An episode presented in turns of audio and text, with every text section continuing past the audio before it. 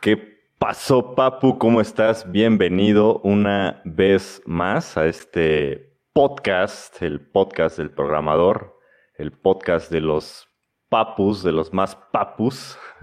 Y pues para esta ocasión eh, voy, te, vamos a estar charlando, voy a estar charlando con un experto, un, un programador que ahora se dedica a los negocios y te voy a estar contando cómo, cómo nos va a estar contando cómo fue que pasó de eh, el simple freelanceo a tener una a dar consultoría internacional y pues nos va a estar contando, nos va a estar dando tips acerca de cómo lograr triunfar en esto del freelance, cómo generar más ganancias y pues no te pierdas este podcast porque ya empezamos.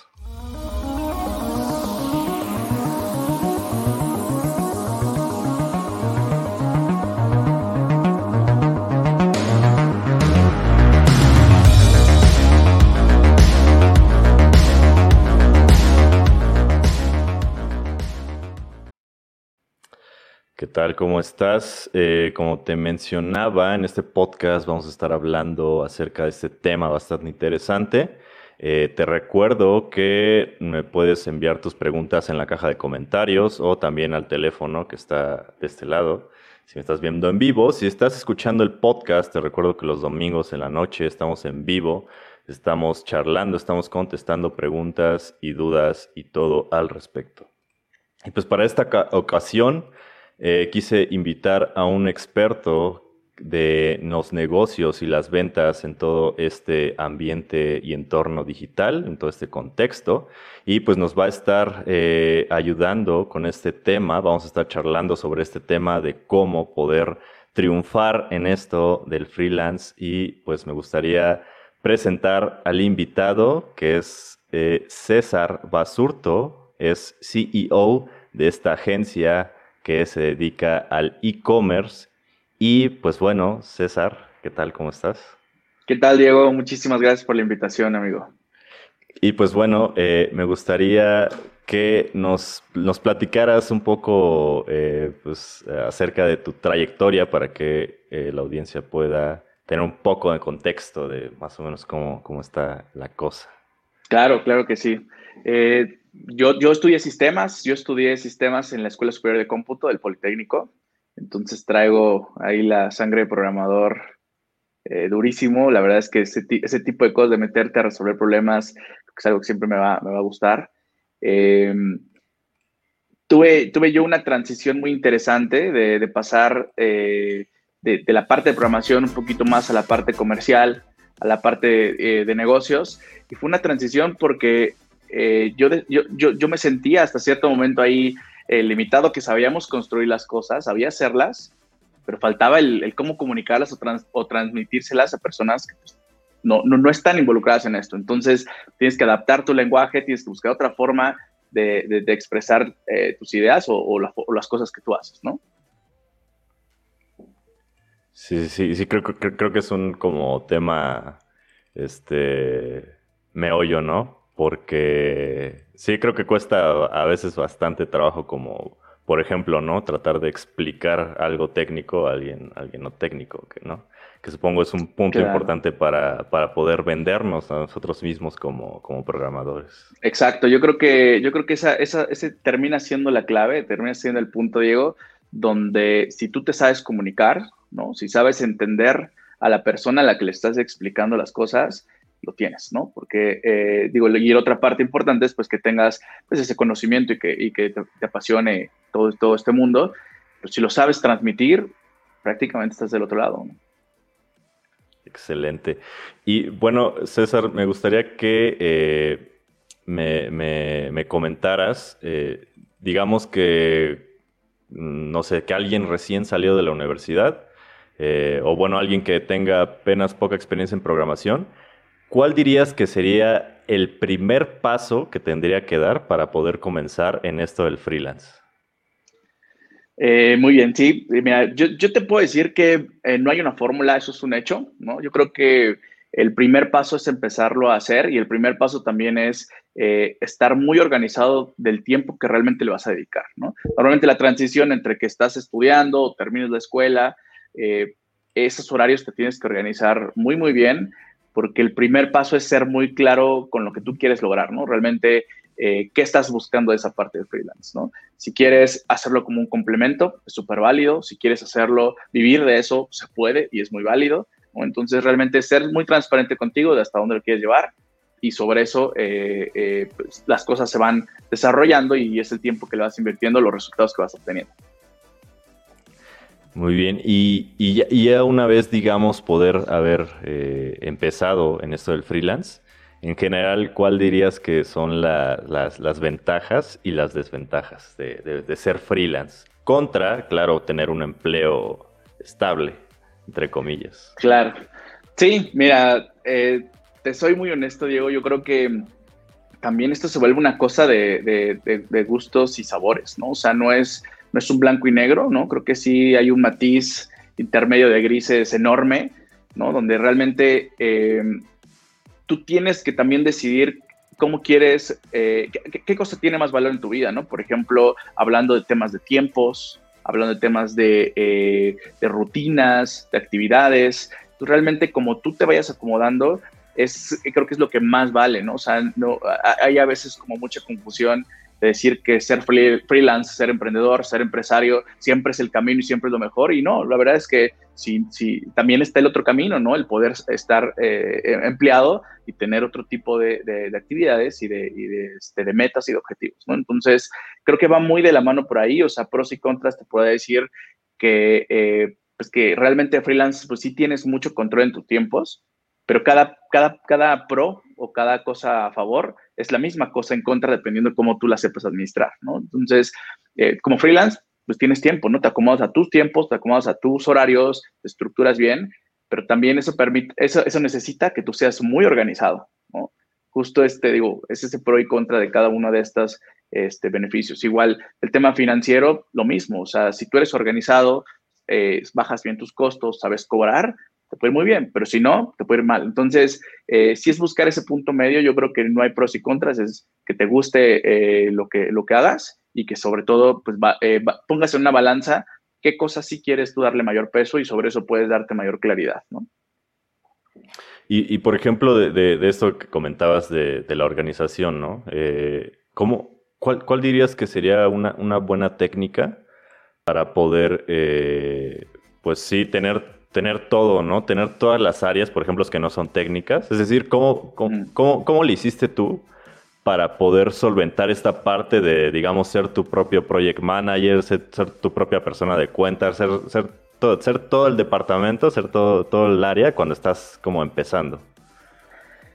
Eh, realmente te voy a platicar mi experiencia porque, como te digo, yo, yo considero que no hay una fórmula secreta, no hay una receta secreta, sino ya todos la tendríamos, ¿no? Eh, cada uno lo va formando con su experiencia, con sus fracasos, con sus aprendizajes.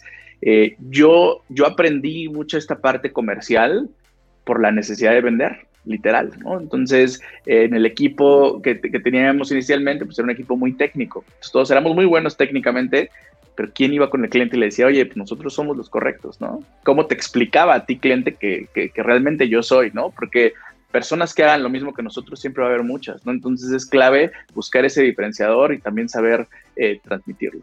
Eh, yo aprendí así, yo aprendí eh, desde que iba en la, en la universidad, a mitad de la universidad, yo ya estaba vendiéndole a personas más grandes que yo, ¿no? De hecho, ese fue uno de mis, de, los temas que me costaron trabajo, poder, este, pues que te tomaran en serio, ¿no? Personas que te doblaban o te triplicaban la edad, ¿no? Y tú llegabas con, este, pues más joven, ¿no? A tratar de vender algo que sí sabes hacer. Entonces, si lo sabes explicar, es donde les hace mucho clic, ¿no? A, las personas y es donde creo que puedes empezar a tener este, estos primeros proyectos que te van a ayudar a formar esa base, ¿no? Para de ahí, de ahí empezar a crecer. Entonces dirías que, eh, bueno, como dos, dirías que dos tips, no sé, por ejemplo, para venderse uno como programador sería esta parte que dijimos sobre la, comunicación, poder comunicar, la parte técnica y dices que la parte como de, ir a experimentar, de, digamos, de, supongo que esto de las ventas, entonces entiendo que no se aprende un libro, o, o, tú qué dirías al respecto. Digo, hay escuela, ¿no? Eh, seguramente los que, los que son expertos en esto tienen, tienen libros y libros que te pueden dar tips, pero yo creo, eh, yo siempre creo que el mejor vendedor es el que no trata de vender, ¿no? Cuando tú tratas de ayudar, cuando tú sinceramente buscas aportarle algo a esa empresa o a ese cliente, a esa persona, eh, es cuando, cuando tú también eres muy transparente contigo mismo y puedes, pues, evitar un, mal momento a futuro. O sea, si tú, si, si tú eres en, palmas, digamos, con el presupuesto del cliente, con las expectativas y todo está muy claro, e, esa es la mejor forma de vender, ¿no? La mejor forma de vender es, es tratar de ayudar y ser muy transparente con lo que tú eh, ofreces. Excelente. Y bueno, eh, yéndonos un poco unos pasos atrás, eh, ¿cómo dirías tú que se consiguen, se podrían como conseguir más clientes o llegar a más personas, eh, claro, antes de, la venta, es decir, cómo encontrar, eh, no sé, a, tus prospectos, digamos. Em, yo creo que lo primero, lo primero que tienes que, empezar es, armar un portafolio. Yo considero que, un portafolio te ayuda muchísimo a poder eh, demostrar lo que sabes, ¿no? Sin, sin tener, digamos, la oportunidad de ya hacerlo con ese cliente. Entonces, cualquier tipo de portafolio yo creo que empieza a sumar muchísimas cosas, muchísimas eh, pues herramientas que tú puedas ir, tomando como referencia y también platicar de esos casos, eh, proyectos que has tenido, contarle al cliente, ¿no? De, oye, mira, pues hice algo similar, lo, trabajamos así, lo, solventamos así. No es exactamente lo mismo que tú me estás pidiendo, pero lo podríamos aplicar de esta forma, ¿no? Entonces, esos primeros eh, proyectos que te sirvan de respaldo de cualquier tipo de proyectos, ¿no? Yo recuerdo que mi primer cliente, cuando empecé con todo este mundo, fue una, una, eh, una primaria por Tecamax, súper lejos, hasta... Eh, y ni me acuerdo cuánto cobramos por un sitio, que fue lo primero que estábamos nosotros ofreciendo, pero, pero realmente esa, esa escuela, esa, esa, página aparte que le hicimos muy bien, que realmente nosotros no ganamos nada, pero por mucho como las bases, ¿no? Tanto experiencia de llegar y saber cómo venderlo, cómo hacerlo, cómo entregarlo, cómo el cliente lo, lo, lo, lo necesita, y pues también esta fluidez de empezar a poder a platicar eh, eh, realmente enfocado a lo que el cliente quiere, ¿no?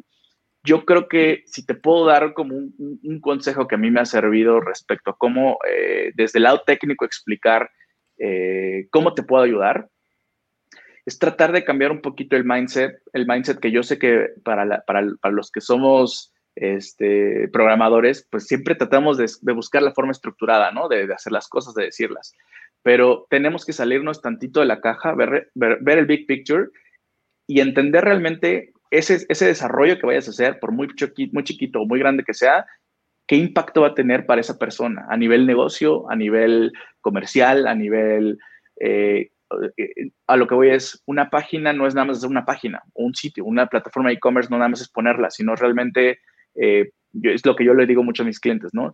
Nosotros no somos una, tienda en línea, sino nosotros aperturamos un canal de venta más para ti, ¿no?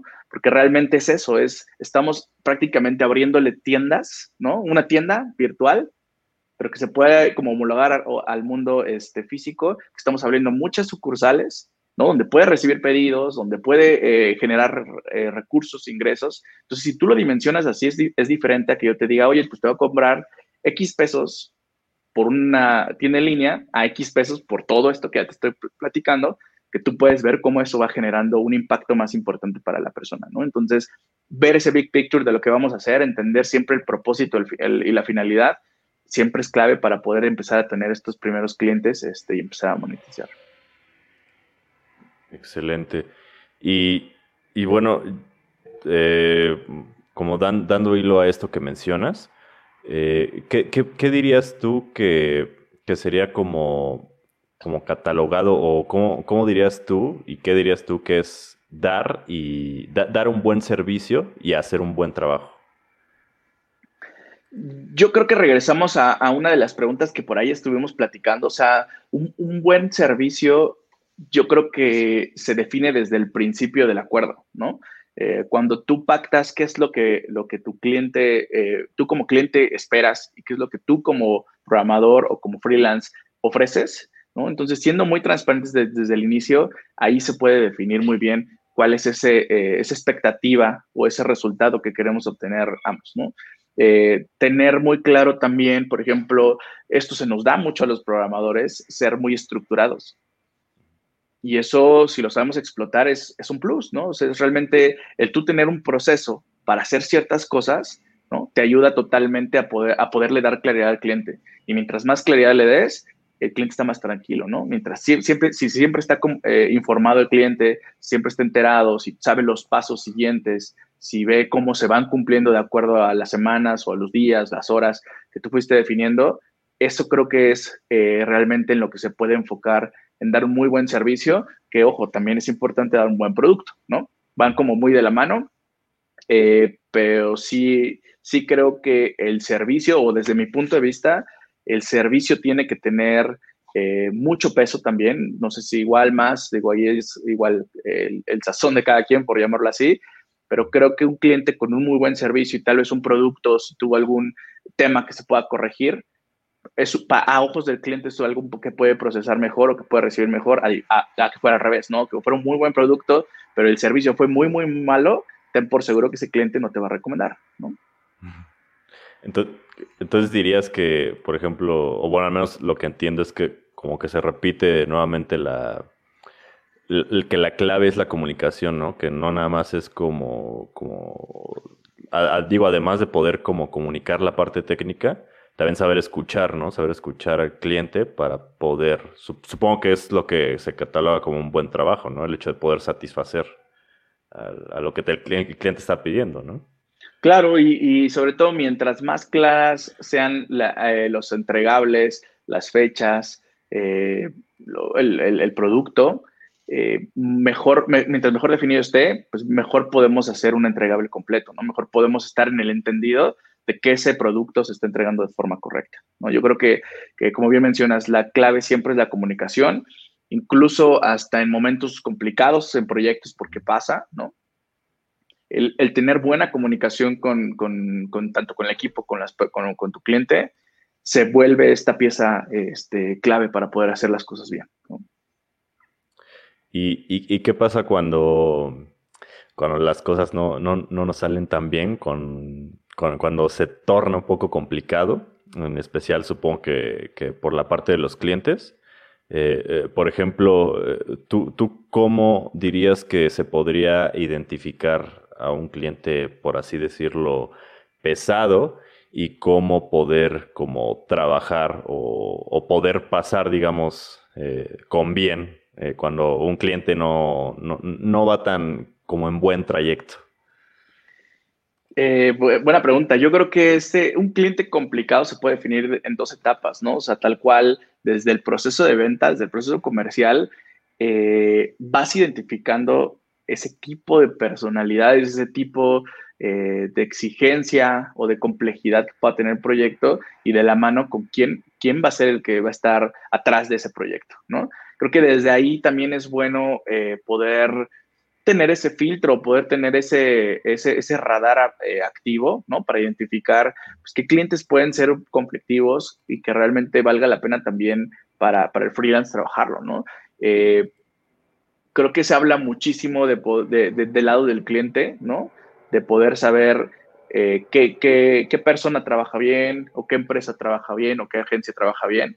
Pero creo que también es válido que desde el otro lado eh, tengamos muy claro que si un proyecto no, lo, no nos da ese feeling de poder hacer por presupuestos, por, por la personalidad, por lo que sea, es válido también nosotros pasar por, o sea, decir que no, ¿no? Eh, creo que creo que también es válido no querer tener un cliente conflictivo, este, y, es, es, cuestión de dos, o sea, yo sí creo que pues, tener un proyecto juntos es como, es como estar en una relación y tener un hijo juntos, ¿no? Entonces, se vuelve en este eh, ir y venir de información, en este trabajo continuo, en estas, eh, nuestro caso, de, porque son proyectos eh, más largos, pues son semanas de comunicación, de trabajo hombro a hombro, donde, como cualquier relación, si no hay comunicación, llega la fricción y lo rompe, ¿no? Entonces, eh, creo que clave es siempre ser muy, ser muy transparente con el cliente, con el cliente, ¿no? Entonces ahí también eh, contestando la otra pregunta de, si, es, si es un cliente, eh, si es un proyecto, perdón, que tiene algún evento que retrase, que complique la entrega. Creo que la parte más, eh, más clave es regresar al, fundamento que estamos hablando, de la comunicación, hablar con el cliente, decirle la verdad, ser transparentes y explicarle cuáles son los escenarios que podrían darse, ¿no? Creo que eso deja, habla mejor de ti, ¿no? De, que, de que hay honestidad, de que hay transparencia y que también pues los errores se pueden presentar, o sea, no estamos exentos. Obviamente siempre se busca mejorar y creo que un error que cometas es parte de tu, de tu responsabilidad para mejorar el no repetir el mismo error, ¿no? Se vale equivocarse mil millones de veces, pero que siempre sean errores distintos para que eso te vaya sumando y vayas aprendiendo. Excelente, excelente. Eh, voy, a pasar rapidísimo una pregunta que hay por aquí de, los que nos están escuchando. Eh, dice Eduardo Martín Rico, ¿crees que hay más beneficio con el con el just in, just in time learning en lugar de aprender tan metódicamente. Es, supongo, eh, Martín, corrígeme si no, supongo que te refieres como a esta parte de, de aprender al vuelo, aprender al, momento, a contra, no sé, es decir, algo metódico supongo, pues es eh, a la universidad, ¿no? Eh, digo, ¿tú, ¿tú, qué opinas, César, de, de esta diferencia, ¿no? ¿Crees que haya más beneficios, como por ejemplo aprender al, el momento de las cosas? ¿O si ir a la universidad, no sé, por ejemplo? Yo, yo entiendo un poquito la pregunta de Martín, que justo, eh, el, digo, de, las bases de, programación creo que ya ha quedado más claro, ¿no? Que, que, que, este aprendizaje autodidacta pues, puede llegar a ser mucho más poderoso y mucho más efectivo este, pues que, ir a otros esquemas más metódicos, ¿no? Hablando de esa preparación previa a. Pero yo lo que entiendo de la pregunta de Martín es el, ir aprendiendo de cómo cobrar, cómo vender, cómo esto en, el, al, hilo, ¿no? O conforme, conforme va pasando.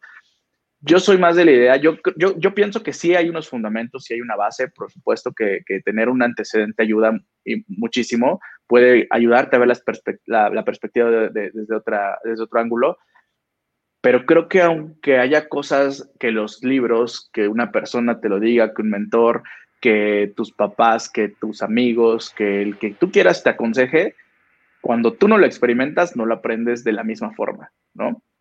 Cuando tú no te avientas a ir a vender un proyecto en frente de 15 personas del board y tú dices, oye, pues lo tengo que hacer, ¿no? O sea, si lo quiero, o sea, si realmente es lo que yo estoy buscando, lo tengo que hacer, este, y aprendes bastante, ¿no? Obviamente tiene que haber una línea, ¿no? Tienes que también eh, prepararte, tienes que, ir, tienes que ir muy bien estudiado a lo que vayas tú a, vender, a presentar o vayas a ejecutar, pero yo soy más de, una persona que, hace, ¿no? Creo que si hay algo que, que, se me da mucho o que me gusta mucho a mí hacer, es que ideas que tengo las trato de poner en práctica y ir haciendo como micropruebas, ¿no? Obviamente es una prueba controlada, ¿no? No, no, no siempre apostar al, todo a la primera idea, no hay que, ir, hay que ir viendo esa medición. Y a mí es lo que me ha ayudado de poder ir creciendo y encontrando, ¿no? Digo, creo que ya no platiqué un poquito de esa intro al principio, Diego, pero actualmente eh, mi, empresa se llama Atoms E-Commerce, nos dedicamos a hacer plataformas, este, de, tiendas en línea, en plataformas, eh, en software as a service. Y realmente este crecimiento, ahorita somos ya 20 personas, nos ayuda, en, tres años nos ha ayudado el, estar siempre experimentando procesos, formas de vender, eh, diferentes precios, diferentes entregables, eh, diferentes servicios. Ahorita ya estamos ampliando la, oferta de servicios. Entonces, son estas pruebas que no todas, no todas, no todas funcionan, ¿no? Obviamente, eh, de muchas ideas, algunas van a estar equivocadas, pero el punto es tener esas pruebas controladas para que sobre, sobre la marcha tú vayas corrigiendo el camino, pero siempre estés avanzando, siempre estés creciendo. Es mi forma de, verlo. Excelente, excelente. Eh, por aquí hay otra, otra pregunta, está, está, un poquito larga y específica. Creo que viene justo al, tema, creo que es algo como de e-commerce, pero dice, eh, dice Cristian del CID, saludos, ¿creen que para una empresa que vende Biblias, por ejemplo, sea bueno en un principio ofrecer únicamente una vista del catálogo y mostrar información de contacto mediante WhatsApp, correo o número telefónico, o debemos incluir directamente los pagos en línea? Muchas gracias por la charla. ¿Qué puedo agregar para que el cliente se motive a comprar en mi sitio en cuanto a presencia en Internet? Ok, es una pregunta muy, muy, eh, de una respuesta, perdón, muy amplia también como la pregunta. Creo que hay que entender siempre que lo más importante no importa si es un negocio físico o es un negocio online, lo importante es ofrecer valor, ¿no? Y hay que entender también estas personas que, te comprarían las Biblias, de qué edad son, de qué nivel socioeconómico son, en dónde están ubicadas, eh, están familiarizadas con la parte digital, están bancarizadas, Todos estos factores creo que son clave para que también tú puedas ir identificando dónde puede tener mayor impacto, ¿no? Eh, normalmente eh, no me gusta recomendar que hagan una tienda en línea de, de, golpe si no, ya, si han identificado un par de, pues de mercado por lo menos, ¿no? O que ya tengan una idea más sólida de quién les puede comprar específicamente esto, ¿no? Creo que hay muchas herramientas justo como las que menciona en el catálogo también de, de WhatsApp, eh, en Facebook, este, se pueden hacer también muchas otras herramientas o formas que puedes empezar a comercializar.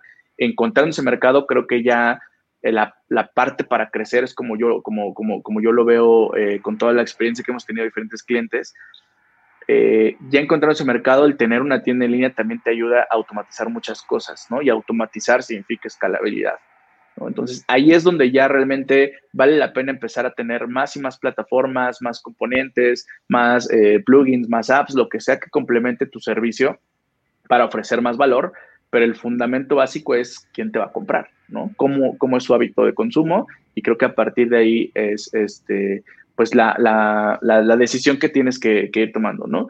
Eh, habría que evaluar, Cristian, si, si, si, las personas o al mercado que tú le quieres vender siquiera tienen smartphone, ¿no? No sé si, si vas a un mercado, pues tal vez de adultos mayores que tal vez no están tan familiarizados o se les haría complicado por ahí, eh, tal vez prefieren echarte una llamada, ¿no? Que incluso dejarte un formulario de contacto si vas a un mercado más joven, pues probablemente estén en ciertas redes sociales.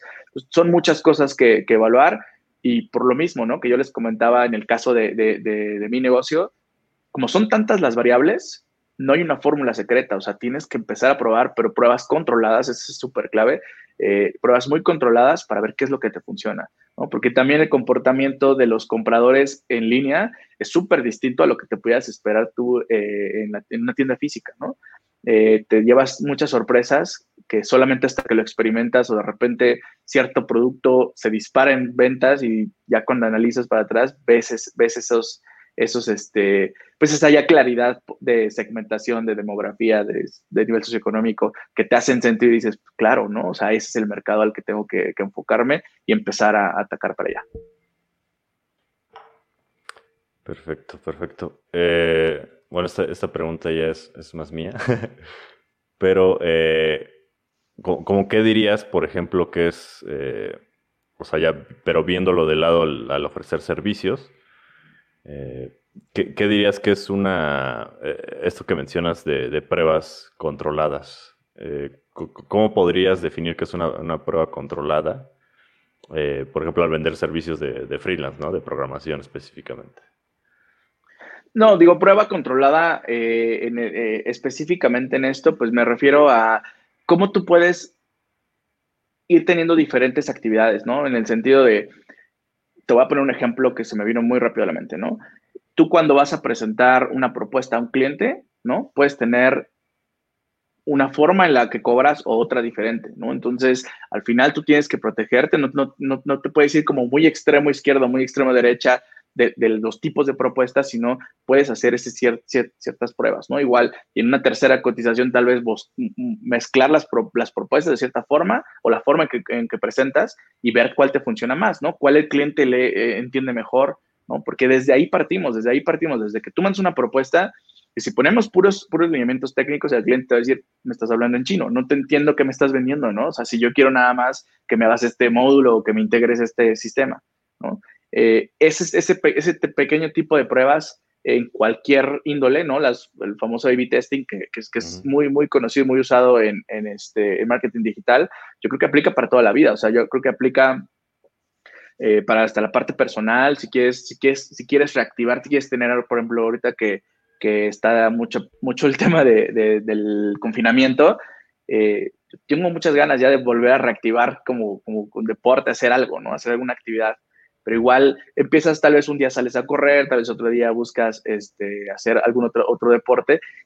Es simplemente ir viendo qué es lo que funciona para ti, para la ocasión, para el servicio, para el cliente, este, pero estar siempre en pruebas constantes, ¿no? Y prueba controlada, Diego, yo creo que lo podemos simplemente acotar a que es una prueba que si sale un resultado negativo o el que tú no esperas, no sea un, eh, un impacto fuerte para, para, para ti, ¿no? En, en, ese sentido me refiero como prueba controlada, que tú sepas que el output A es el ideal, pero si es el output B, no hay problema, tú de cierta forma sabes cómo resolverlo y cómo regresar al camino que inicialmente esperabas, ¿no?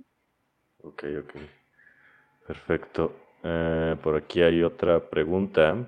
Dice Julián Belmonte, ¿qué sucede cuando un cliente te pide algo que quizás no sabes hacer? ¿Prefieres decirle al cliente que no sabes hacerlo o le dices que sabes hacerlo y luego aprendes a hacerlo? Yo creo que esta pregunta depende mucho eh, al perfil que se la, se la, hagas, es la respuesta, ¿no? Si tú, se lo, si, si, tú le preguntas esto a mi parte comercial, yo te voy a decir, vende y después vemos cómo lo hacemos, ¿no? Pero si tú me lo preguntas de mi lado, eh, pues, por ejemplo, ya como, como product owner o como desarrollador, yo creo que también se vale el decir esa parte, yo no la conozco, yo no la sé hacer, eh, y se vale también apoyarse, hacer equipo, ¿no? Por ejemplo, nosotros no tomamos proyectos que no tengan que ver con e-commerce, ¿no? Entonces, también hay cosas que pues eh, no hemos hecho o que cosas en e-commerce que no que tal vez de momento no hemos hecho, pero sabemos muy bien cómo son las bases o hemos hecho cosas similares, ¿no? O sea, ahí es cuando cuando pues sí te animas a poder decir, "Oye, no lo he hecho tal cual, lo puedo hacer así, ¿no? Y mi, compromiso es este, este y este, ¿no? Se vale decir que no eres eh, experto en todo, ¿no? También, también se vale. Pero también creo que es muy válido el decir a esa parte o esa área yo no me meto, ¿no? Y tengo a este y este y esta persona que te puedo recomendar, ¿no? Y que te puedo decir, búscalos, porque también esa transparencia permite que si tú no le pudiste ayudar en ese, a ese cliente en ese momento, ten por seguro que si conoce a alguien más que necesita uno de tus servicios, te va a decir, él me dijo, no, él me orientó, él realmente me guió, ¿no? Y que regresamos a la premisa de, que el que busca vender, o sea, realmente no es buscar vender, sino es buscar ayudar. Claro, excelente. Eh, aquí dice eh, Eduardo, eh, yo creo referente de la pregunta anterior sobre aprender al vuelo o metódicamente. Dice, sí, es decir, creo que aprender con contexto nutre más, pero se te queda más marcado cuando aprendes en el vuelo. Sí, lo que decías, ¿no? Sí, la verdad es que yo, yo he conocido casos de éxito de personas muy exitosas eh, que empiezan de una forma, por ejemplo, que, primero em, emprenden o hacen eh, su, su, empiezan de freelance, crecen su negocio y después refuerzan con la parte educativa, ¿no? Toman un MBA, toman alguna, alguna maestría de negocios y viceversa, ¿no? Personas que, que, son, que, que se, se, van por el, el, lado académico, se preparan muy bien o incluso agarran experiencia en otras empresas y después emprenden. Y ambos caminos son válidos y ambos caminos llegan a, donde la persona quiera llegar, ¿no? personalmente, yo creo que, eh, y, pasa, pasa incluso con los, con los MBAs, yo me acuerdo que yo quise aplicar para uno, me quería yo ir de intercambio antes de, pues justo estaba yo en la disyuntiva, ¿no? De, oye, pues empiezo primero o primero me preparo, ¿no? Quería irme a una maestría en Oxford eh, y realmente la, la, eh, para, el, para el MBA te pedían al menos, no, no recuerdo si eran cuatro o seis años eh, ya en, una, en, un, eh, en un puesto de gerencia, en siendo como manage, manager, manager, pues para que tuvieras como esas experiencias y te hagan sentido las clases prácticas, yo me imagino, ¿no? Es como, oye, pues a ver, cuando tienes tanta gente o cuando pasa esto en los, en los, este, en los procesos, en los recursos, en las finanzas, pues si vas sin experiencia es como de, ah, pues ojalá, pues me lo imagino, ¿no? Me, medio lo imagino y es puro, puro teórico. Pero si vas ya con experiencia y dices, claro, como me pasó tal vez, ¿no? O, o en esta ocasión cuando tuvimos este problema yo lo resolví así y mira, me, me, complementa esta información, ¿no? Yo creo que ambos caminos son muy válidos y, y este, y depende mucho de la, de la, decisión de la persona. Ok, perfecto. Mm, aquí una pregunta un poco más técnica. Dice Gino Pietrobón. ¿Es legítimo almacenar páginas de clientes en GitHub Pages o Vercel? Si es lo que acordaste con el cliente, válido, ¿no? Digo, también hay que ver volumen de tráfico, cuál es la expectativa, qué hace el sitio, ¿no? Yo creo que, que yo me acuerdo que de los primeros clientes que tuvimos, que incluso a los primeritos ni les cobramos, porque te digo que estábamos muy decididos a tener un portafolio para llegar a los que sí queríamos. Eh, antes había unos dominios que eran gratuitos, no sé si todavía están, que tenían la, tenían la terminación .tk o algo así, eran gratuitos, entonces, este, y, y hicimos un proyecto donde hospedábamos las páginas en Dropbox eran páginas sencillas, one page, hacíamos el HTML, lo subíamos en Dropbox cuando, cuando podías hacer los referrals y tener este, más almacenamiento gratis, subíamos ahí los files, vinculábamos con el .tk y ese era el proyecto del cliente porque, porque así se lo así, así acordamos, ¿no? Justo no le iba a costar nada, a nosotros tampoco, más que horas, ¿no? Pero esas horas se, se, este, se costeaban con el portafolio, ¿no? Que nos iba a beneficiar. Yo creo que pues es válido, Gino, ahí el acuerdo que tú tengas, el alcance que tú tengas, y también es válido explicarle al cliente cuáles son los costos adicionales que salen de tu servicio y que él tiene que absorber, ¿no? Siempre es como más transparente poder eh, delegar esos pagos directos al cliente, ¿no? O sea, eh, yo, a mí no me gusta mucho esa, esa idea de, de, que la agencia sea el dueño del dominio y del hosting y de todo, ¿no? O sea, aparte yo trato como de que el cliente siempre tenga el ownership de esos puntos, porque creo que más que asegurarte un cliente, le, generas confianza y realmente te permite poder seguir trabajando en las cosas que tú sí sabes hacer o que sí quieres hacer y no en, en, en, pues en esas como inseguridades de decir, bueno, pues por lo menos así, así este, va a estar conmigo, ¿no? Porque es, un pensamiento, eh, considero como erróneo. Excelente, que, nuevamente es esta, esta clave, ¿no? De la, de la comunicación y la transparencia en, lo que, lo que vas a ofrecer y hacer, ¿no? Dice Eduardo Martín, ahorita César también crea modelos de negocios o solamente hace la plataforma. Es decir, llega con una empresa y le da todas las herramientas para hacer crecer su negocio o solo es la tienda en línea. Eh, nosotros tenemos, tenemos tres áreas principales en el negocio. Tenemos la área o la vertical de negocio donde hacemos la implementación.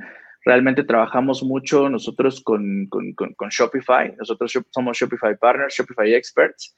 Y y, aparte de hacer la implementación, también nosotros operamos las tiendas en línea de algunos de nuestros clientes y aparte de hacer también la operación, hacemos el marketing, ¿no? Entonces, eh, se vuelve ya en un servicio full e-commerce, ¿no? Donde queremos llevarlo todavía un poquito más allá con el picking, packaging, con, con el almacenamiento, pero es algo que está, que está todavía en, camino a. Eh, entonces, sí, realmente ya cubrimos más, más de esas áreas y la idea que, tenemos o como nosotros también lo, ofrecemos es, pues pones el producto en medio de toda esta maquinaria, ¿no? Y, realmente enfócate tú en mejorar tu producto, en mejorar tus costos, tus proveedores, en, en innovar, ¿no? Y toda esta parte digital, pues a quien te pueda ayudar de, forma correcta, ¿no? Claro, hay matices, ¿no? También eh, esto, por ejemplo, este tipo de servicios no hace mucho sentido para marcas que son 100% digitales, ¿no? Eso, eso hasta, hasta recomendaciones de nosotros es, oye, no, pues es que tú hazlo in-house, ¿no? Porque es tu core, es, tu, el core de tu negocio.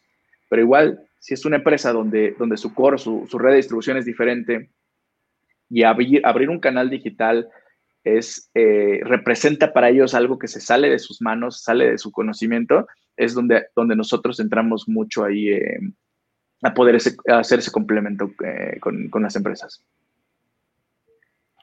Excelente. Aquí hay más preguntas de Eduardo acerca del, del dropshipping. Dice, un amigo mío quiere hacer una página de dropshipping.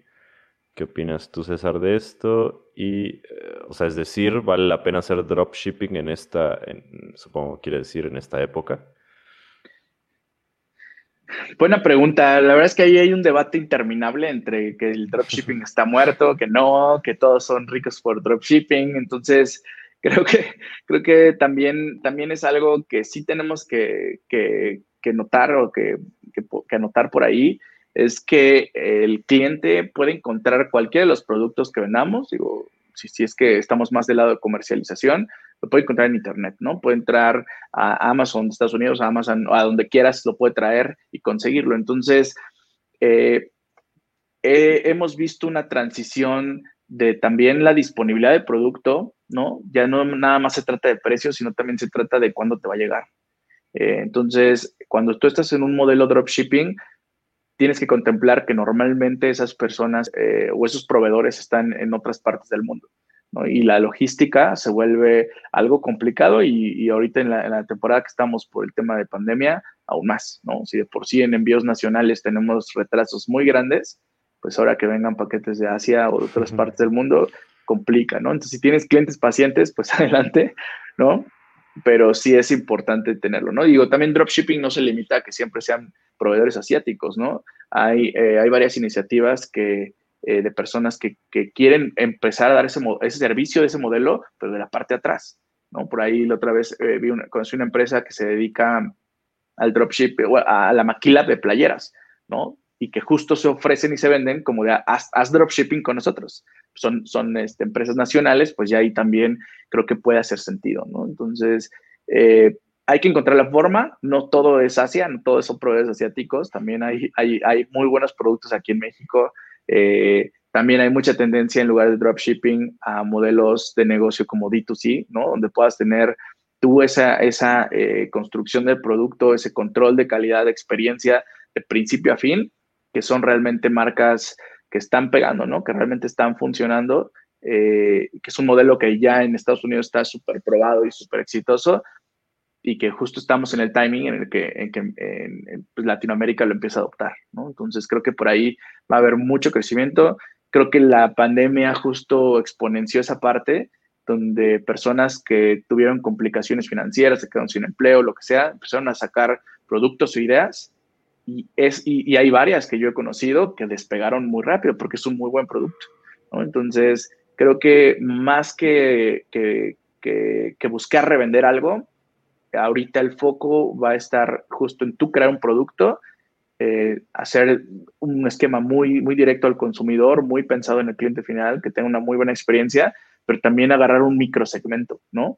Ya el, el querer tener un producto que con un escopetazo le pegues a mil patos, ya es algo que ya no, ya no se valora igual, ¿no?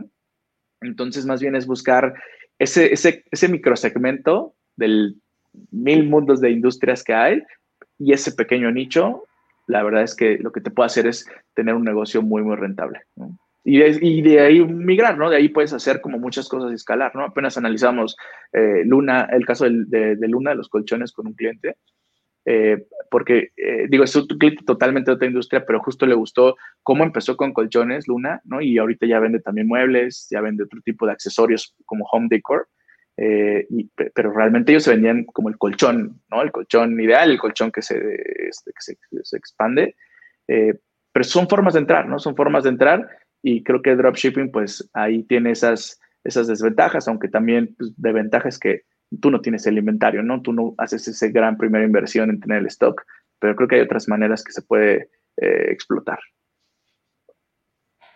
Excelente, excelente. Ah, otra pequeña pregunta por aquí de Julián Belmonte, que pregunta, ¿cómo aprendiste a cobrar?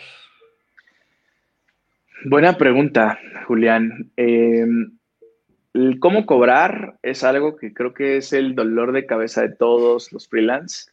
Es algo bien difícil porque por un lado tienes al cliente que le dices, oye, es tanto, no, como crees, estás loco, está bien caro, ¿no? Y por otro lado tienes el otro cliente que, que, que, que siempre te quedaste con la espinita de, híjole, o sea, le hubiera cobrado un poquito más, ¿no? O bien lo que yo realmente necesitaba, pero pues por, por querer este ganar el proyecto me bajé, ¿no? Entonces, eh, la forma en que realmente eh, tú tienes que definir tu precio viene desde, la la parte interna, ¿no? Desde tus costos, ¿no? Tienes que bajar absolutamente todos y cada uno de los costos que tú tengas, eh, incluyendo la luz, el internet, la, cómo se deteriora, se deteriora perdón, un, un equipo de cómputo, absolutamente todos tus costos. Teniendo claro cuánto te cuesta hacer las cosas, ya ahí depende, hay, hay, varias formas de poder definir un precio, ¿no? Hay una donde tú le agregas un, margen definido que tú esperas y a ese, a, ese costo más el margen, pues es tu precio de venta y es como tú puedes eh, crecer, crecer y empezar a vender. Pero el otro también va un poquito más solamente de precios, sino también qué tanto valor le agregas, ¿no? Que es, por ejemplo, una playera. Una playera, si, la, si yo mañana saco una marca y la vendo, eh, tal vez no la pueda vender al mismo precio que una playera Gucci cuesta, ¿no? Entonces, realmente el valor de, marca o de experiencia, de, portafolio, ¿no? Todo lo que estábamos comentando, o sea, todo esto es lo que te va a ir ayudando a ir creciendo y a ir también llegando a ese mercado objetivo.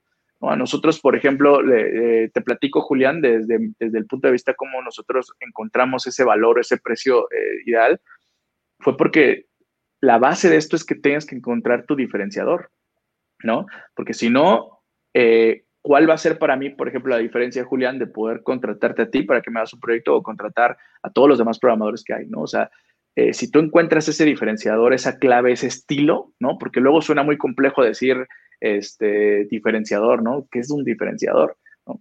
Pero si realmente encuentras tú ese, ese, ese mercado, esa solución, ¿no? Y te platico, en nuestro caso de Atoms, eh, les contaba que nosotros somos Shopify experts y, hay, hay, hay, muchas personas que trabajan con Shopify, ¿no? Algo que nosotros hacemos muy clave es que eh, nosotros hacemos desarrollos a medida sobre Shopify, es decir, a cada cliente que tenemos nosotros le hacemos una plantilla desde cero para él, ¿no? Entonces, es un mercado ahí bien interesante que nosotros atacamos porque eso permite explotar a Shopify de otra forma, diferente a la que instalando una plantilla, que eso cualquiera lo puede llegar a hacer, eh, te limita o te da una diferente eh, perspectiva, ¿no? Entonces, al hacer eh, desarrollos a medida, pues también nos ha llegado, nos ha permitido llegar a otro tipo de clientes con necesidades más grandes que tal vez estaban volteando ver otra plataforma por capacidad, pero cuando volteas y, y les dices, oye, pues con esta misma herramienta que es más fácil de operar, que es este, que todos, ahí los digo, no quiero ser comercial de Shopify, sino todos los beneficios que tú puedas vender. Eh, pero al explotarlo diferente, tienes un mercado distinto, ¿no? Donde pues, no hay, no hay este, quien, quien pueda como llegar ahí a, a, este, hacer una guerra de precios, ¿no? Yo creo que viene desde ahí, viene desde saber bien tus costos, definir eh, a quién le quieres vender, ¿no? Cuánto es ese valor que tú le quieres dar a, tu tiempo, ¿Qué, nivel de vida quieres tener y sobre eso eh, empezar a hacer tu, marginación de, costos. Excelente, excelente. por aquí otra, otra pregunta de Gino que dice, eh, si mi negocio es vender páginas a cualquier emprendedor, ¿Cuál sería un buen hosting donde almacenar cientos de páginas de pocos megabytes? Hay muchas. La verdad es que ahí creo que más bien mi, este, alguien de mi team, expertos, podría ayudarnos, ¿no? A darte por ahí una recomendación, Gino. Pero digo, la verdad es que hay muchas, hay muchas herramientas. Eh, si quieres empezar con algo sencillo, pues las más comerciales, como HostGator, como GoDaddy, todas estas te pueden funcionar bien. Ya mientras vayas necesitando algo más especializado, pues eh, Diego creo que es el que te puede hacer recomendaciones muchísimo, eh, muy específicas. Amigo, pues tú, ahí, tú cuéntanos un poco de ahí. pues sí, creo que eh, es la misma persona. Sí, mencionabas, Gino, esto de, la, del, de las, de por ejemplo, Vercel y todo eso. pues o sea, no hay ningún problema y creo que es bastante, bastante bueno. O sea, a mí, por ejemplo, todavía me cuesta como un poco de trabajo comprender por qué, por ejemplo, esta, esta empresa está ofreciendo este hosting, ¿no? Tan, tan ah, totalmente gratis y con una, una capacidad tan enorme de, entrega que pues como sabes junto con Next.js pues obviamente entrega las páginas muchísimo, muchísimo más rápido, tiene un CDN atrás y todo eso. Pero, o sea, yo, te diría también, y un poco eh, tomando el argumento que, que, decía César hace un momento, creo que podrías aplicarlo en esto. Supongo que tu problema tal vez es más como, como saber acerca de la escalabilidad, ¿no? De, de si, por ejemplo, Vercel me va, me va a aguantar tanto. Por ejemplo, ahí aplicaría como el argumento que decía César, ¿no? primero tal vez experimentar, hacer estos pequeños experimentos para ver, saber si Vercel te va a aguantar todas las páginas que quieres meter. Y, también lo que decía César, ¿no? De, ser transparente con el cliente. Y, por ejemplo, si tienes duda de, la, escalabilidad, pues no necesariamente tienes que meterlas en una, solo usuario, ¿no? Le puedes, por ejemplo, lo que decía César, darle el ownership, crearle una cuenta propia a cada cliente en Vercel y pues entregárselas, ¿no? O sea, ser, ser transparentes, ser transparentes y comunicativos, así como, como decía el, el buen César. Y pues sí, creo que, creo, que es eso. Por aquí hay otra, otra pregunta, bueno, más, eh, es más un comentario, de dice, que dice Julián Belmonte nuevamente, excelente, mil gracias, nunca lo olvidaré, factor diferenciador. Claro, Julián, sí, ahí, ahí parte todo. No es sencillo, cuesta trabajo, la verdad, encontrar tu diferenciador, pero una vez que lo encuentras, todo lo que, todo lo que signifique tu negocio, sea freelance, sea que quieras construir una empresa, va a girar en torno a eso, ¿no? Va a empezar a aportar más y más ideas y construir sobre ese diferenciador para hacerlo muy único y ahí es donde, donde realmente eh, está, está el crecimiento, ¿no? Yo creo que ahí es la clave para dar ese siguiente paso eh, cualquiera que, quieras dar. Excelente. Y eh, bueno, regresándonos un poquito al Después del, break, del break de este de preguntas, y respuestas. Eh, por aquí me quedaron un, par de temas nada más de acerca de esto del freelance. de por ejemplo, de lo que estábamos hablando.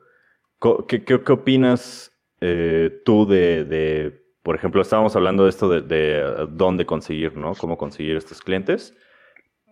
¿Tú qué opinas acerca de, de estas plataformas que supuestamente están especializadas para esto, ¿no? Como, como Freelancer o Fiverr o Workana. La verdad es que creo que son buenas herramientas para apalancarse. Eh, personalmente no he ocupado ninguna como para poder jalar proyectos de ahí. He escuchado muy buenas referencias, sé que son muy buenas. Eh, mi percepción, Diego, la verdad es que te digo, de ahí, de ahí eh, sin conocer tanto, mi percepción es como, y perdón que haga la analogía siempre a la parte de e-commerce, pero es mi, es mi pan de cada día, mano, que te digo. yo esas herramientas las veo mucho como, como el marketplace, ¿no? O sea, en un marketplace, cuando tú ves un producto, compites con el océano de productos que están ahí. ¿Y por qué se va mucho la gente? Pues digo, sí, calidad, comentarios, pero también mucho sobre precios, ¿no? Entonces es una guerra ahí también de, otros factores, ¿no? No sé si en alguna de estas plataformas te lo permita, pero igual en Marketplace, cuando tú vendes, no sabes, no sabes, no tienes ese contacto de ese cliente, ¿no? No tienes, no tienes su correo, no tienes su teléfono, no tienes datos para poder hacer una recompra, que es donde un cliente se vuelve valioso. ¿no?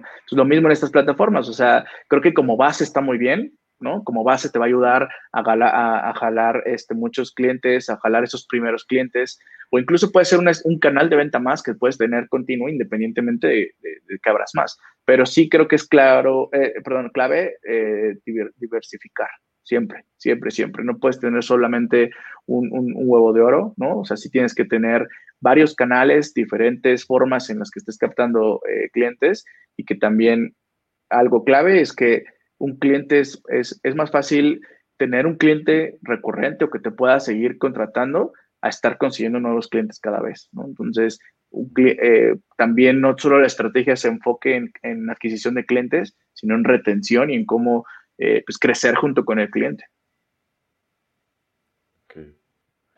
Excelente. Eh, y, por ejemplo, bueno, otro tema que, es igual como principal y que de hecho es el título del, podcast. ¿Cómo, ¿Cómo, dirías tú que, o cuál dirías tú que es ese pequeño gran salto que, hay que dar para, por ejemplo, pasar de, freelance y poder, no sé, por ejemplo, escalar para generar pues más ingresos? Eh, Ay, buena, buena pregunta, buena pregunta, Dieguito. Yo creo que ahí eh, un paso muy clave y que te puedo contar yo, te digo, yo no creo que haya una fórmula tal cual, te voy a contar mucho de mi experiencia. Eh, un, paso muy clave para mí fue el aprender a delegar, ¿no? El poder saber, em, el, el, poder ser muy honesto contigo mismo y saber qué cosas son en las que eres bueno y qué cosas en las que necesitas complementarlo, ¿no? Eh, entonces, realmente ese complemento siempre vas a necesitar manos, ¿no? Siempre vas, eh, llegas más lejos eh, en, equipo que solo, siempre, ¿no? Entonces, buscar esas, esas personas que te complementen, por ejemplo, si eres muy bueno programando, pues tal vez buscar a alguien que administre el negocio. Si eres bueno administrando, pues alguien que implemente y que venda, ¿no? O sea, o si eres bueno vendiendo, alguien que administre, simplemente, o sea, a veces eh, es difícil, ¿no? Aceptar que, no eres bueno en todo, ¿no? Y que también no tienes el tiempo para hacer todo. Entonces, eh, el delegar, el de entender que es parte de soltar cosas, creo que es ese paso donde, es ese primer paso donde ya se, se, empieza a sentir ese crecimiento, ¿no? De, cualquier índole que tú estés hablando, cuando tú haces equipo con alguien, es porque eh, la meta es más grande, ¿no? Excelente. Y bueno, siguiendo un poco el hilo de esto, eh, por ejemplo, para, para, para, no sé, para hacer un equipo, para encontrar quien te ayude, ¿cómo, no sé, en qué, en qué cosas te fijas, por ejemplo, para, para saber que alguien debe de, pertenecer al equipo que estás formando? Eh, la, primera cosa que a mí me gusta identificar de las, de las personas es, es, cuál, es su, cuál es su plan de vida, cuál es su misión, ¿no? ¿Cuál es, cuál, es, cuál es su visión también, el entender qué es lo que los mueve, qué es lo que los motiva, ¿no? Eh, creo que si hay afinidad en ese tipo de temas, eh, el factor hard skill, ¿no? queda en segundo plano totalmente, ¿no? O sea, si hay personas que traen el mismo ritmo que tú quieres o que tú traes, si hay personas que traen la misma ambición, las mismas ganas, el mismo compromiso, eh, eso suma y hace que, sea como una corriente, ¿no? O sea, mientras más personas, la corriente va más rápido y va más fuerte, ¿no? Y mientras más eh, acotado sea el objetivo, mientras más claro estemos o alineados en valores incluso, ¿no? En, en todo este tipo de temas, eh, es mucho más sencillo porque genera un ambiente distinto de confianza, ¿no? Hay, diferente de respeto, de profesionalismo. Entonces yo creo que el que, que en la forma de pensar o en valores estemos como alineados o que queramos ir hacia el mismo lado es algo, lo primerito clave que yo, que yo veo en, las personas. Em, y yo creo que la segunda cosa, más que el skill técnico, porque siempre, siempre creo que, que ese tema es algo que se puede aprender, ¿no? Y también estamos en un mundo que salen cosas diario, ¿no? Cosas nuevas, nuevas librerías, todos los videos que tú haces, Diego, eh, que es, muy difícil mantenerse al día, ¿no? o, es muy difícil también encontrar una persona que sea experta en todo lo que tú necesitas, que lo sea, ¿no? Entonces, más bien es crear esa persona, eh, eh, más bien, perdón, buscar esa persona que crezca contigo, ¿no? Que aprenda esas, esas partes o que pula, ¿no? Obviamente que tenga ciertas bases que tú necesites, pero esa es la forma, ¿no? El poder tener la confianza y, este, en, que, en, que, vamos al mismo lado, entonces va, va, a facilitar el que podamos lograr cosas juntos. Ok, perfecto. Y, bueno, ¿y dónde, dónde, poder, dónde poder encontrar buen talento? Pues sí, sí, sí, este, si encuentras dónde avísame, Dieguito, porque está bien difícil. Eh, es complicado, la verdad es que hay, hay eh, muchas plataformas, nosotros hemos probado de todos lados, hemos probado em, con plataformas estas eh, donde subes la vacante y te llegan, las que lo puedes promocionar hemos intentado en redes sociales como, como LinkedIn, ¿no? Más pensadas para eso. Hemos contratado headhunters, hemos eh, buscado muchas formas de tener ese, esa, eh, pues, personalidad y la verdad es que creo que, justo con el comentario que te decía, te decía previo a este, eh, la mejor forma de encontrar talento es, es formándolo, ¿no?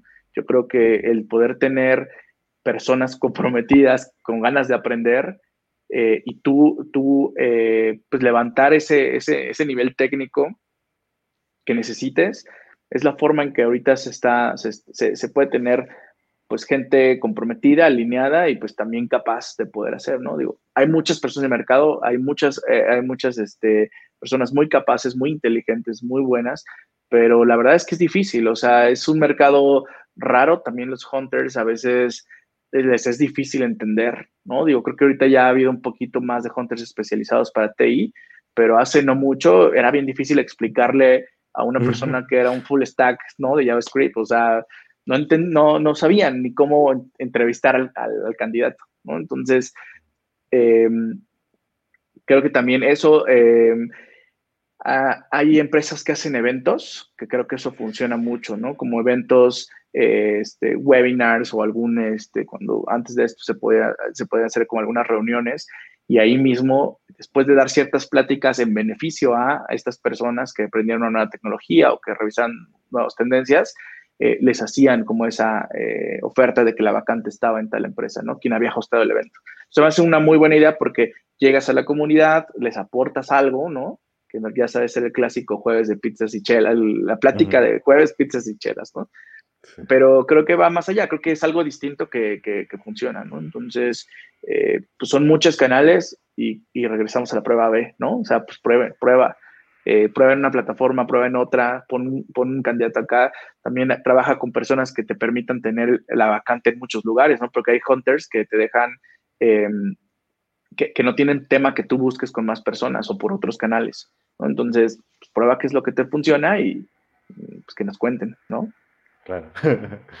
sí. Y aquí, por aquí hay otra pregunta nueva y parece que, que, te, que te espían, César.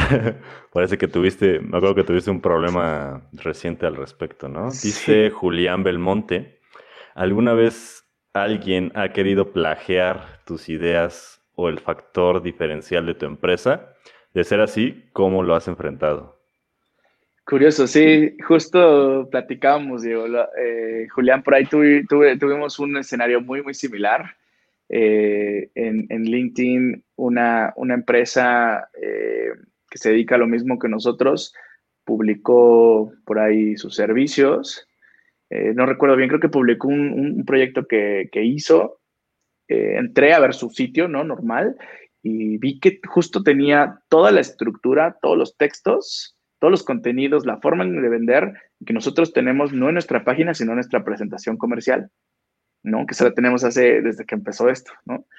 Y, y, al principio sí me molestó porque ni siquiera la, pues digamos, el detalle, la esencia de pues, redactarlo diferente y cambiarle un poquito el estilo, ¿verdad? Casi copiar y pegar, ¿no? Eh, la verdad sí estuve muy molesto y, pero creo que eh, también entendí que cuando la gente te, te, te, ve como referencia es porque estás haciendo las cosas bien, ¿no? Entonces, eh, creo que más que como una ofensa es como un halago, ¿no? Creo que es tomar lo bueno de decir, oye, pues qué padre que estoy siendo tu referencia, ¿no? Eh, creo que eso sí, sí hay que tener pues tantito pues de esencia, ¿no? En poder también no, no plagiar así, digo, está muy bien que te bases en otras ideas, pero tal cual no se me hace a mí la forma eh, correcta.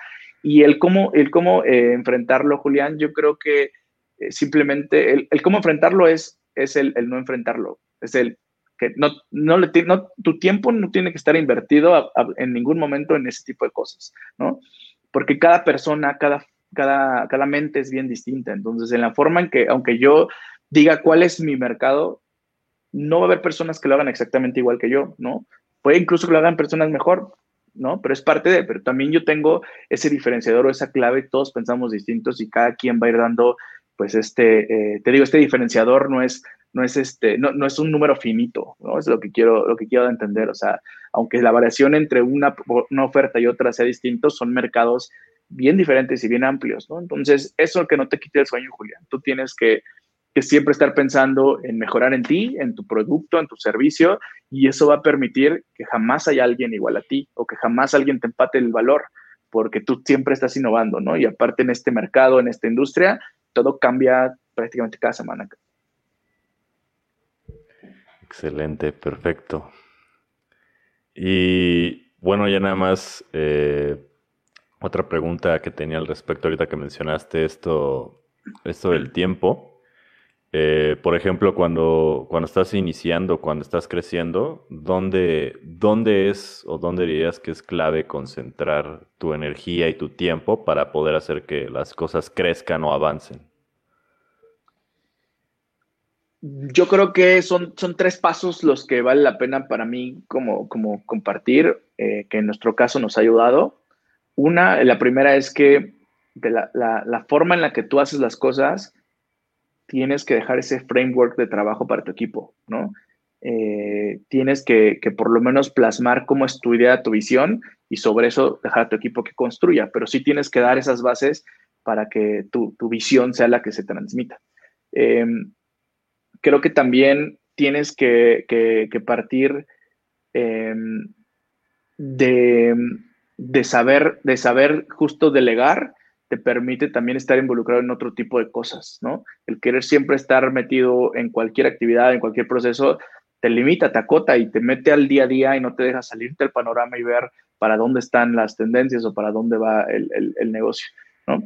Y yo creo que, que, finalmente te diría, no, no, no, no sé en qué prioridad los pondría, la verdad, para mí los tres creo que tienen el mismo peso, pero el tercer punto sería las ventas, ¿no? O sea, creo que en ningún proyecto o ningún negocio existe sin, sin ese flujo de capital, sin tener ese, esa fluidez, ese, esos nuevos proyectos constantes, ¿no? Entonces, ventas es un, eh, las ventas es una parte fundamental que yo lo veo que es como la gasolina para que el carro se mueva. ¿No? O sea, entonces no descuidarlo nunca. Yo sé que a muchos no nos gusta, a muchos es complicado, eh, pero si no, lo que regresamos a las preguntas anteriores, ¿no? O sea, si no es lo tuyo, no tiene nada de malo, ¿no? No forzosamente tienes que ser tú el vendedor, pero sí eh, busca a alguien que te apoye, ¿no? A esta parte. Y como, como tip adicional a esta parte, eh, algo que sí he identificado mucho y que nos ha servido igual, yo siempre hablo de nuestra experiencia porque es lo que a nosotros nos ha funcionado, donde hemos fallado, pero hemos aprendido, ¿no? Eh, los vendedores que tienen, eh, eh, hay, varios tipos de vendedores, ¿no? Diferentes perfiles de personas, pero creo que el, el, vendedor, estamos llegando a una tendencia muy importante donde el vendedor tiene que, que entender muy de trasfondo lo que está vendiendo, ¿no? Y creo, creo que aplica para todos, o sea, en el sentido de que si, si tú lo que vendes, sea lo que sea, te apasiona o te gusta, lo conoces muy bien. Entonces puedes resolver cualquier pregunta del cliente, ¿no? Entonces, por ahí, por ahí va ese tema, ¿no? La, especialidad, el, conocer bien lo que vas a vender, el que te guste, es un plus, ¿no? Pero si no te gusta, digo, ¿por qué estás ahí? Pero en caso que, sea, que tengas que estar ahí, es, es eh, conoce muy bien tu producto, ¿no? Eh, esa es la clave para poder venderlo. Y porque cuando lo vendes, no lo forzas, ¿no? También dices, oye, este es mi producto, empata contigo, sí o no, ¿no? Ah, pues sí, porque podemos hacer esto y esto. O no, ¿sabes que no? No la forces, o sea, también hay, hay eh, por uno que te diga que no, hay mil más que te van a decir que sí. Entonces, buscar más bien esas personas que sí, que sí quieren. Y sobre todo en, nuestro, en nuestra industria, ¿no? En nuestra industria no es como que podamos convencer a alguien de que nos compre un sistema, ¿no? Más bien es ver quién tiene una necesidad, busca acercarse y si tú lo puedes ofrecer, pues ahí es donde se encuentran estos, este, la necesidad y la oferta. ¿no? Excelente. Eh, por aquí hay un pequeño comentario, nuevamente de Gino. Dice, me admiró mucho saber, saber que Guillermo Rauch, fundador de Vercel, es argentino, así es. ¿Creen que Latinoamérica y México podría ser potencia mundial de programadores? Gracias a ustedes por ayudarnos a los noobs. Pues yo creo que, yo creo que sí, sí es un mercado que está creciendo muchísimo, digo, somos también, este, eh, hay empresas ya bastante grandes de TI en Latinoamérica, ¿no? También ya hay un par de unicornios.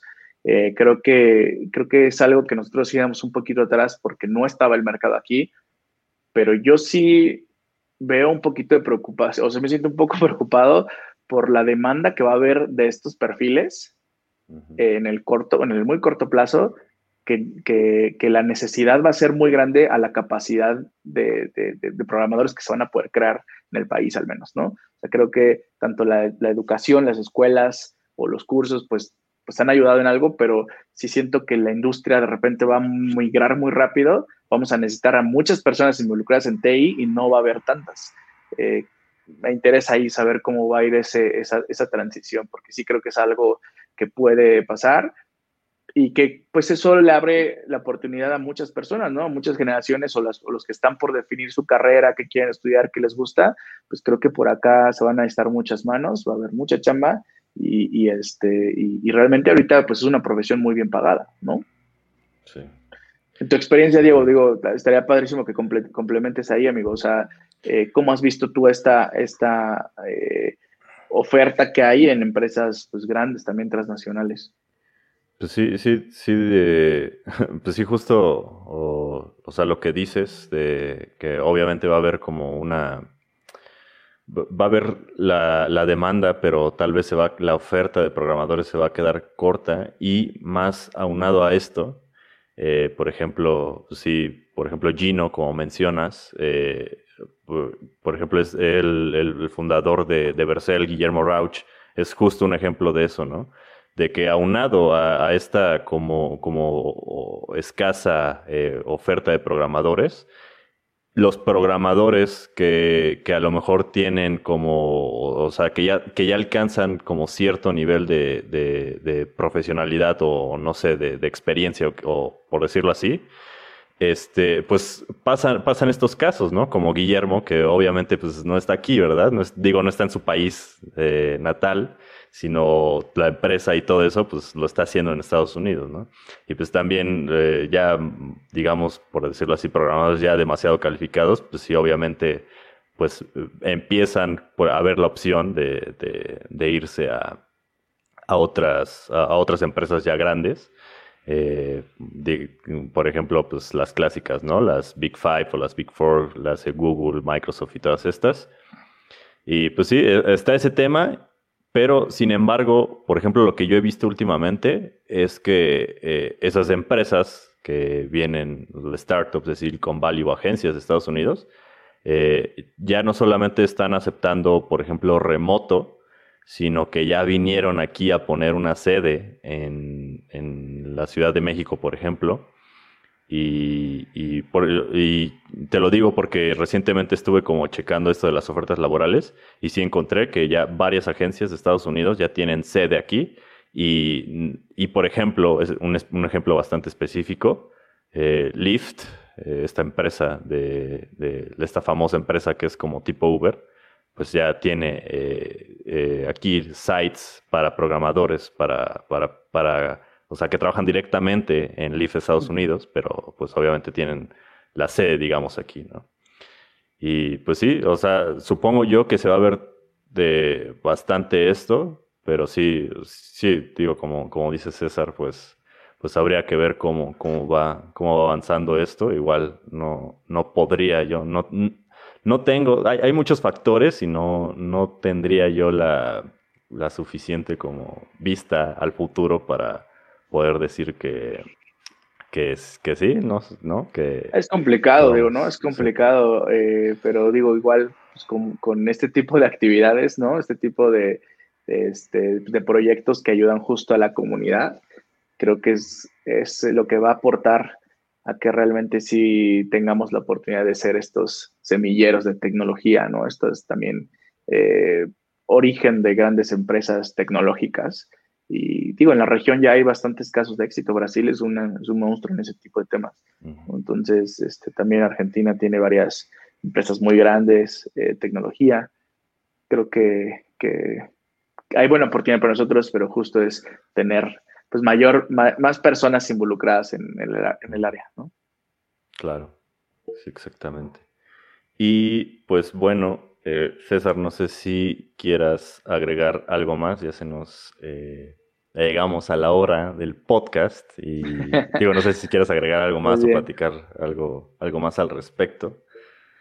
Eh, no, realmente me, gustaría cerrar nada más platicándoles que, que, que, yo creo que las grandes cosas siempre se, el factor común que tienen todas es porque la persona que inicia las puso en práctica, ¿no? Las, las hace, no solo las piensas, ¿no? Esa es la diferencia realmente entre, entre las personas que generan algún cambio, que no solamente se queda en su mente, sino que lo aplican y contagian a más gente de poderlos involucrar, ¿no? Esto, esa iniciativa la, la tenemos que tener todos, ¿no? Y creo que así vamos a poder llegar a preguntas como las que comentaban aquí e incluso otro tipo también pues, de cambio eh, a nivel país, a nivel cultura, ¿no? Creo que todo el, tener ideas, iniciativas y, que realmente se lleven a cabo es la diferencia entre, entre que estemos de una forma u otra a nivel cultural y a nivel país. Excelente. Y pues bueno, eh, bueno, si ya no hay más preguntas por los que nos están escuchando, eh, dice Julián Belmonte, este podcast ha sido espectacular. Muchas gracias, chicos. Gracias, Julián. Gracias, Julián, por, escucharnos. Esperamos les sirvan de algo los, las, las ideas y experiencias, ¿no? Que, repito, no es, no es una fórmula, no, no, no es este, no está escrito en la Biblia, sino es la experiencia y que pues, les ayude, ¿no? Que, espero que, que de algo sume. Exactamente. Actuar, ¿no? Hacer, hacer, como decías. Sí, sí. Es bueno ser thinker, pero es, más bueno ser doer. Claro. y pues bueno, eh, si ya no hay más, eh, pues muchas gracias César por haberme acompañado y por haber compartido todo tu conocimiento. Eh, muchas gracias a todos los que nos están escuchando. si me estás escuchando en el podcast grabado, te recuerdo que estamos en vivo los domingos en la noche y estamos aportando bastante valor, se están dando charlas bastante interesantes, así que te recomiendo más estar en los en vivos. Pues bueno, muchas gracias a todos, muchas gracias César y... Gracias Diego por la invitación. Gracias, les, les deseo lo mejor y muchas gracias por estar aquí. Nos vemos hasta la siguiente.